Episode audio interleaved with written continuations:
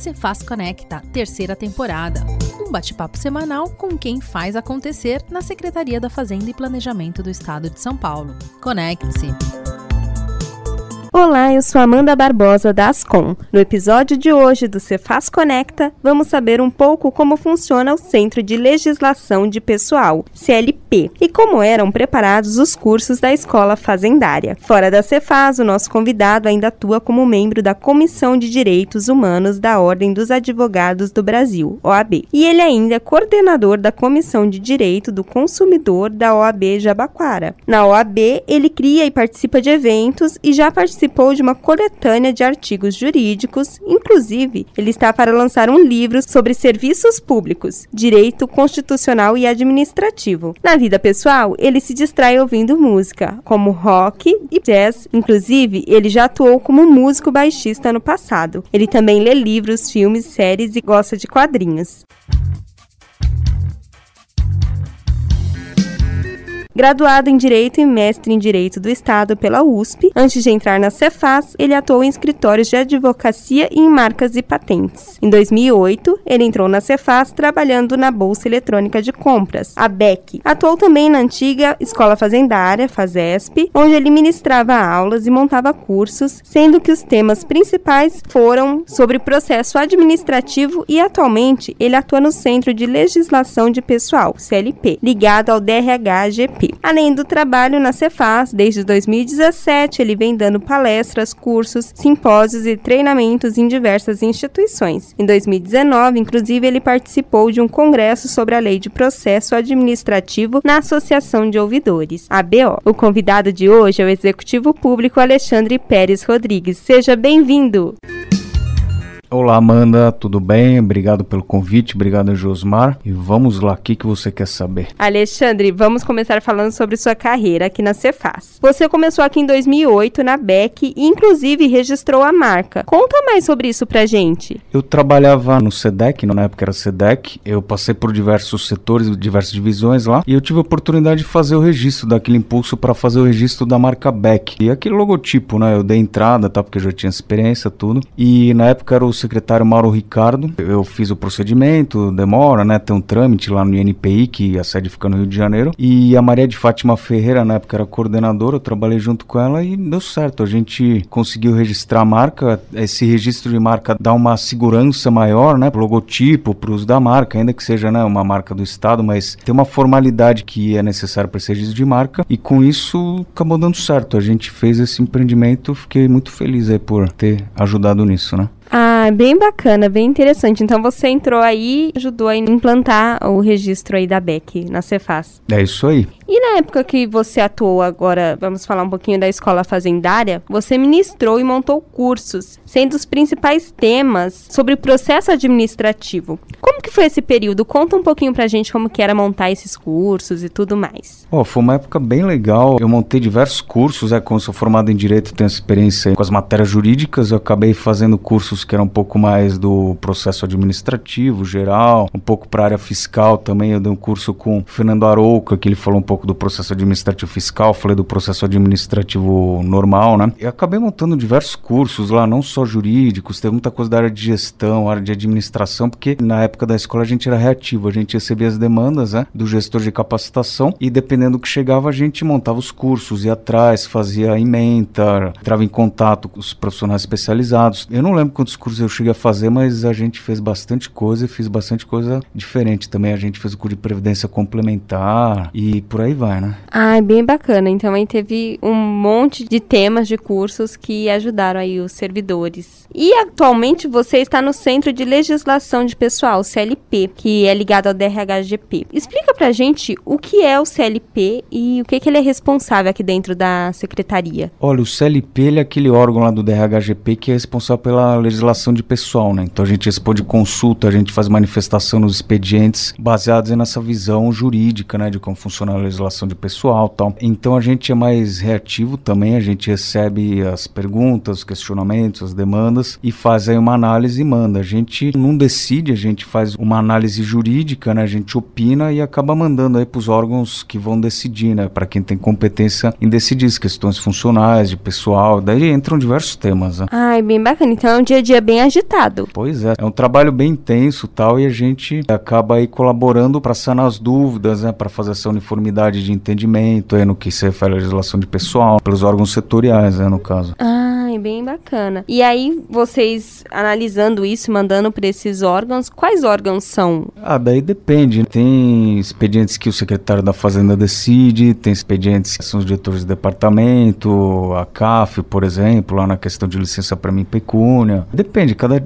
procedimento é um. A gente vê as competências do decreto, das leis e tal. Então, é muita coisa diferente que tem lá. Então, vocês lidam aí com várias áreas da Cefaz, analisando aí todos esses processos. É, a gente tem um pouquinho de conhecimento de cada uma das carreiras né, que fazem parte da Cefaz. Então, é bastante coisas. A, área fiscal, as carreiras da Lei 1080, tem bastante coisa mesmo, sim. É uma área bem diversificada e a gente, às vezes, chegam questionamentos aí diferentes que a gente tem que se virar e ter um raciocínio jurídico baseado nas leis, pareceres, para trazer a resposta aí que é respaldada né, em, em normas, para contribuir aí, para sanar as dúvidas, para ter essa formalidade, regularidade e tal. Ah, é bem né? bacana, Alexandre. Então é uma área bem dinâmica e bem ampla dentro da Cefaz. É, e tá lá no DRHGP, né? Porque tá ligado a parte de pessoal, a parte funcional. Em 2019, você participou de um congresso sobre a Lei de Processo Administrativo na ABO, que é a Associação de Ouvidores. Conta um pouquinho pra gente como que foi esse congresso. Então, essa Associação de Ouvidores é uma associação que o Florencio, nosso colega daqui, aliás, um abraço para ele, né, grande colega, pessoa maravilhosa aqui da Fazenda, ele faz parte, ele já foi o presidente da associação por uma época tal. Ele foi convidado para participar desse congresso e a gente se falando na época, ele falou: vamos fazer um artigo, vamos apresentar um artigo, porque a gente sempre conversa, a gente troca ideias, debate, tem alguns temas aí que a gente gosta sempre de falar, essa coisa de ouvidoria, de usuário do serviço público tal, que é um dos aspectos que eu acabei trazendo para o mestrado, né? Então a gente nessa conversa ele falou: oh, vai ter esse congresso, a gente, você não quer fazer um artigo, a gente escreve junto tal, sobre esses temas que a gente gosta de comentar tal. Eu falei: pois não, vamos lá. E a gente acabou falando sobre a Lei Paulista 10294, se não me engano, de 99, que é, foi a primeira lei aí do usuário dos serviços públicos, né? depois teve a lei federal, tal, mas é uma lei que completou 20 anos no ano do Congresso. Então a gente fez o artigo, submeteu, a associação gostou do artigo e falou: vamos apresentar lá no evento. Né? Quando você apresenta o artigo, você expõe, você explica de onde surgiu, você faz, vamos dizer, uma palestra sobre o material que está escrito. Então a gente foi selecionado e a gente apresentou o artigo lá. E isso foi em 2019. Eu estava já na época no CLP. E, se eu não me engano, saiu nas com, aqui saiu uma notícia falando que a gente foi lá apresentar o artigo e tal, porque foram dois funcionários da Fazenda aqui, né? Nossa, então bem interessante. Vocês foram lá, apresentaram o artigo e representaram a Cefaz na Associação dos Ouvidores. Agora a gente vai dar uma misturadinha no nosso podcast e vai falar da sua vida pessoal. Além do trabalho na Cefaz, desde 2017 você vem dando palestras, cursos, simpósios e treinamentos em diversas instituições. Isso mesmo? Conta um pouquinho pra gente. Então, desde que eu fui para a escola, eu já estava nessa paixão pela área acadêmica, né, que me levou a fazer o mestrado na USP, etc. E daí a partir disso, eu venho dando cursos, treinamentos, simpósios, etc. E daí são diversas instituições, tem a Profrem, Sinfrem, que são associações, é, sindicatos lá falando dos temas de direitos humanos. Na OAB também tem muita coisa de direito consumidor, tem os vídeos, tem as lives, tem um programa que eu participei agora nesse período de pandemia chama Cultura com Você, né, que são vídeos temáticos, tal. E recebendo o convite eu vou. Então é uma coisa que eu venho fazendo em paralelo, porque eu gosto muito da área acadêmica e é uma coisa que eu quero desenvolver cada vez mais para ter aí uma desenvoltura cada vez maior e poder trazer esses temas aí que eu ando pesquisando, né? Ah, é bem interessante, Alexandre. E conta para mim como que você concilia tudo isso com o trabalho da Cefaz, porque além disso você também é membro da Comissão de Direitos Humanos da OAB, né? Sim, não, e tem um detalhe muito importante que eu ainda sou pai de um filho de seis anos. Nossa, é muita coisa então, para conciliar. É, é, a gente, né, parou de tentar dormir, né, direito nesses últimos tempos, né? Não, mas brincadeiras à parte. É, eu faço isso nas horas extras e tento aproveitar as oportunidades para sempre trazer aí um pouco desse meu viés é, acadêmico de estudo. Então, por exemplo, lá no CLP, eu ajudei a fazer uma ordem de serviço, né, que é uma coisa mais de um estudo, assim, de normas, de padronização. Então, eu tento sempre juntar no trabalho essa minha verve, né, essa minha paixão e vou fazendo as coisas em paralelo, né. E nas comissões, apesar apesar da gente constar lá, não tem tanta reunião, assim, é uma coisa mais, agora com, né, agora diga uns dois anos atrás, em WhatsApp e tal, tudo fica mais fácil, então a comunicação é mais fácil, a gente acaba é, se encontrando menos, fazendo muita reunião virtual tal, isso antes da pandemia, né, depois da pandemia então não teve opção, mas acaba sendo uma coisa que você vai fazendo em paralelo e se você conseguir se organizar, botar tudo na agenda tal, você consegue fazer tudo ao mesmo tempo, né. Ah, é bem bacana. E você falou aí das lives, até abordando essa questão do direito do consumidor. Na pandemia, a galera com tudo fechado, aí no, no auge da pandemia, em 2020, até parte agora de 2021, comecinho, muitas coisas fecharam e a galera comprou muita coisa online. E tiveram muitos atrasos, reclamações. Vocês foram muito questionados aí nessas lives? Como tá pra gente? Olha, Amanda, quando a gente monta as lives, a gente monta sobre um tema específico, né? A gente Uhum. falou bastante de contratos, né, de consumidor, a gente falou de plano de saúde nesse meio tempo. Só que quando vem as perguntas, a gente monta, né, o escopo da palestra, fala tudo aquilo que a gente pretende e tal. Quando vem as perguntas, a gente não tem muito controle, assim. Então, salvo engano, nessas três, quatro lives que a gente fez pela comissão 2020 e 2021, eu não me lembro do pessoal reclamar, assim, de, de problemas de consumo muito diferentes daqueles que já tem, né? Que já tinha. Que, por exemplo, venda casada, é, vício de consumo, produto que vem com menor quantidade e qualidade, isso daí sempre acontece, né? Uma coisa que eu notei, assim, que pode-se dizer que foi maior nesse meio tempo é a questão do pós-venda, né? Daí em relação ao produto ou serviço, porque eu digo em relação ao saque, né? Serviço de atendimento ao consumidor, que o pós-venda acabou piorando muito, porque muitas empresas não deram conta, né? Quando teve uma demanda muito grande de serviço ou de produto, né? De compra, tá? eles acabaram não dando conta e acabou botando os pés pelas mãos, fazendo besteira e tendo um pós-venda prejudicado, né? Isso é uma coisa que eu notei. Agora, de resto, a gente vê aí o, que sempre teve, contratos com cláusulas abusivas, também serviços mal executados, as pessoas ignorando a legislação, em geral, aqueles problemas de sempre, né, do diretor que consumidor. mantiveram aí o que já era antes da É. pandemia. Falando nas comissões, o que eu acho que foi bem mais gritante foi a questão de direitos humanos, né? Porque é, no começo da pandemia, por exemplo, todo mundo que teve condição de ficar em casa sem trabalhar ficou, mas quem não teve acabou sofrendo mais. Então, pela OAB a gente acabou dando uma retaguarda aí, porque teve muita situação, vamos dizer, mais grave, né? Por conta da pandemia, de pessoas que tinham que trabalhar, se expor a risco, etc. E acabou aí gerando né, um novo problema maior ainda por causa da pandemia, né? Bem complexo, né? Bem bacana você explicar isso pro pessoal entender. Pois E é. a partir de 2017, você entrou na área acadêmica, você já falou aí que fez mestrado em Direito do Estado pela USP, e isso rendeu um livro sobre serviços públicos, Direito Constitucional e Administrativo, que está para ser lançado. Conta um pouquinho mais agora sobre esse livro, como que você montou aí, como que tá o preparo para divulgação. Então, é, esse livro ele é uma adaptação da dissertação de mestrado que eu defendi em abril de 2020, né? E, inclusive, o pessoal da escola, eu participei do PAPG lá do Programa de Apoio à Pós-Graduação, já informei o pessoal da escola, acho que vai sair provavelmente é, junto ou um pouco depois alguma divulgação sobre o material do livro, porque de certa forma ele é um fruto lá do programa que eu participei pela, pela escola, né, pela EGESP. E ele é uma adaptação da dissertação de mestrado porque quando eu defendi, muita gente falou que, que era um tema interessante, que é um tema atual. Daí, em razão disso, me estimularam para continuar a pesquisa, etc. Tal. E eu fiquei adaptando, fiquei mudei algumas coisas no texto, coloquei a questão da pandemia porque não estava no dissertação, né? Já que eu escrevi até 2019, eu defendi quando eu depositei era janeiro de 2020, né? Não tinha pandemia ainda. E daí o livro, eu já tenho alguns exemplares, né? Como autor e ele está chegando nas lojas agora final de setembro, começo de outubro. Ele chama Os Serviços Públicos na Avaliação de Governo, uma narrativa sobre sua relação e efetividade. É isso aí, eu espero que, que o pessoal aqui que lê goste, né? Eu vou ver se a gente acaba aí se envolvendo com os temas e acaba querendo mais, querendo pesquisar mais e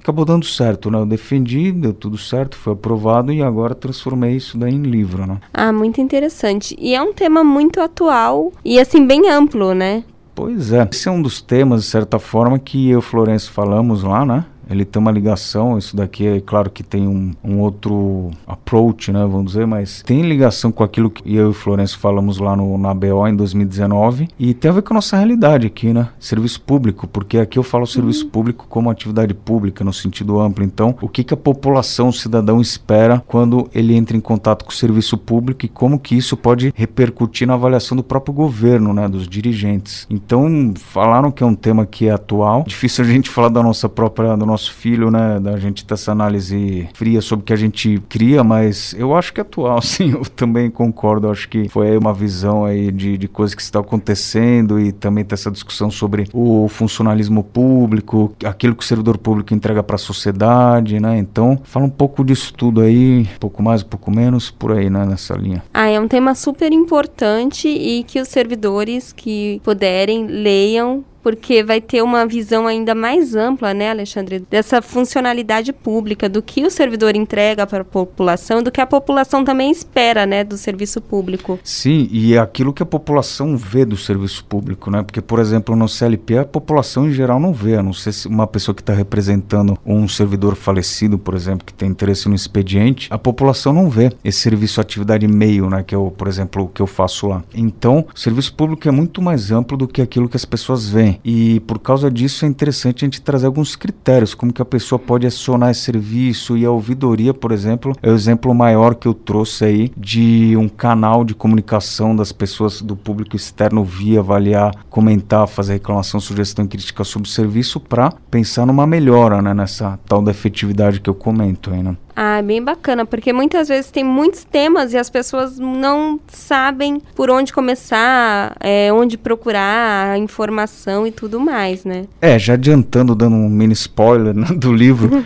é, exatamente, tem várias leis que elas falam que os, os formulários, os, a padronização tem que ser com XYZ itens dessa forma, feito desse formato, manda para tal autoridade e tal, mas será que isso resolve? É um dos questionamentos que eu coloco, né? Será que isso daí resolve realmente a questão da pessoa ter o acesso ao serviço, não ao serviço, mas o que ela quer desse serviço, né? Então, é uma discussão aí, envolve direito constitucional e direito administrativo, né, que é a base do serviço público. E daí também eu coloco aí um pouco de direitos humanos, que eu falo dos direitos sociais, aqueles direitos fundamentais que eles têm que existir e tem que estar tá aí no serviço público, serviços públicos tem que dar vazão para isso. Então são vários temas aí que a gente vai trazendo, tratando, estudando, né? É muito bacana, interessante. Então, pessoal que tiver oportunidade aí leiam o livro para entender um pouco mais do serviço que os servidores entregam para a população e do que a população espera e entende, né, desses serviços. Inclusive para você, servidor, servidora pública, vocês terem resposta naquele almoço de família quando a pessoa vier falar: "Para que tanto servidor público? O que que vocês fazem? Quantas horas vocês usam?". Aí vai estar tá uma das respostas possíveis, é porque a gente vê aí uma vulgarização, uma visão errada do que a gente faz. Então, estou tentando trazer aí alguns questionamentos, reflexões para a gente lidar lidar bem com esse tema. Ah, bem bacana. Então, pessoal, aí leiam que já vão ter a resposta aí na ponta da língua. O Alexandre, e esse tema do livro, você já trouxe ele em pauta em algum curso? Sim, eu já tive a oportunidade de trazer no ano passado, no final do ano passado, lá no Instituto Legislativo Paulista, que é o ILP, ele é da Assembleia Legislativa. Eu já fiz vários cursos lá e eu tive a oportunidade de falar desse curso, mas eu trouxe esse viés aí de serviço público como avaliação de governo, não falei exatamente do livro, mas trouxe aí algumas ideias de assim que eu utilizei para construir construir esse raciocínio. Eu acho que de certa forma eu devo ter comentado assim, en passant, porque são aqueles cursos rápidos né, de três aulas, eu devo ter comentado aí, vai uns 60% do livro mais ou menos. Alexandre, e agora também, além de toda essa parte acadêmica e de trabalho, você também se distrai ouvindo música, como rock, jazz. E você já foi até baixista no passado, é isso mesmo? É isso mesmo, pois é. Eu toquei baixo, famoso instrumento que ninguém sabe a diferença de guitarra, mas é aquele que tem as quatro cordas, ou mais, né, dependendo do caso. Mas é, eu toquei baixo, toquei profissionalmente, acho que até 2011, 13, porque profissionalmente que tocava na noite, tinha oportunidades boas, shows interessantes e tal. Daí a coisa foi minguando tal, mas eu tive essa experiência e eu sempre tento tocar e ouvir música porque a gente tem que exercitar essas outras partes não, vamos dizer, racionais, né, que é no sentido intelectual da coisa, né, essa parte mais instintiva, sensorial, porque isso é importante, né, pra gente se divertir, para ter uma ficar com a cabeça tranquila. Ah, bem interessante. E você sente falta dessa época? Não, dessa época nem tanto, porque é uma mão de obra, né? Você tocando à noite, sabe? É puxado vezes... também, né? Para conciliar trabalho, aí toca na noite. É puxado, é.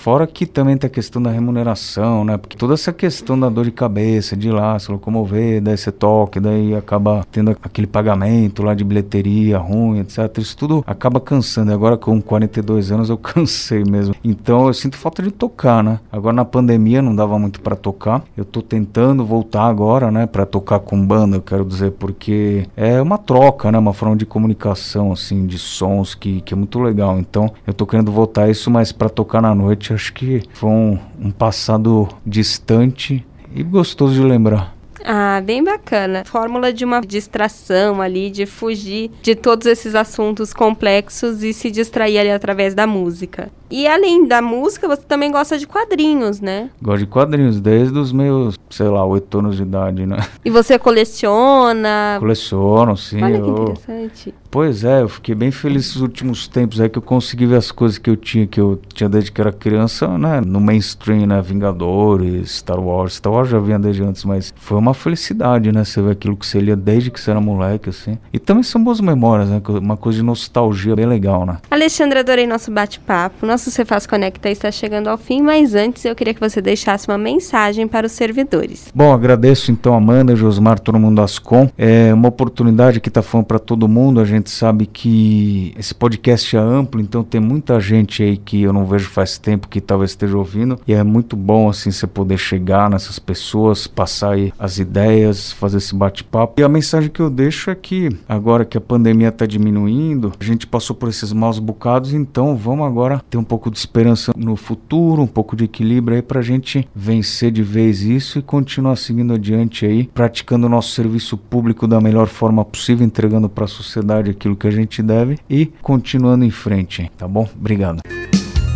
Esse foi o Cefaz Conecta dessa semana. Espero que vocês tenham se conectado com a história do Alexandre. E a gente também quer se conectar com você. Então envie a sua história para cá, imprensa@fazenda.sp.gov.br. Queremos adorar saber mais sobre você e a Cefaz também quer conhecer você melhor. Um beijo, até a próxima.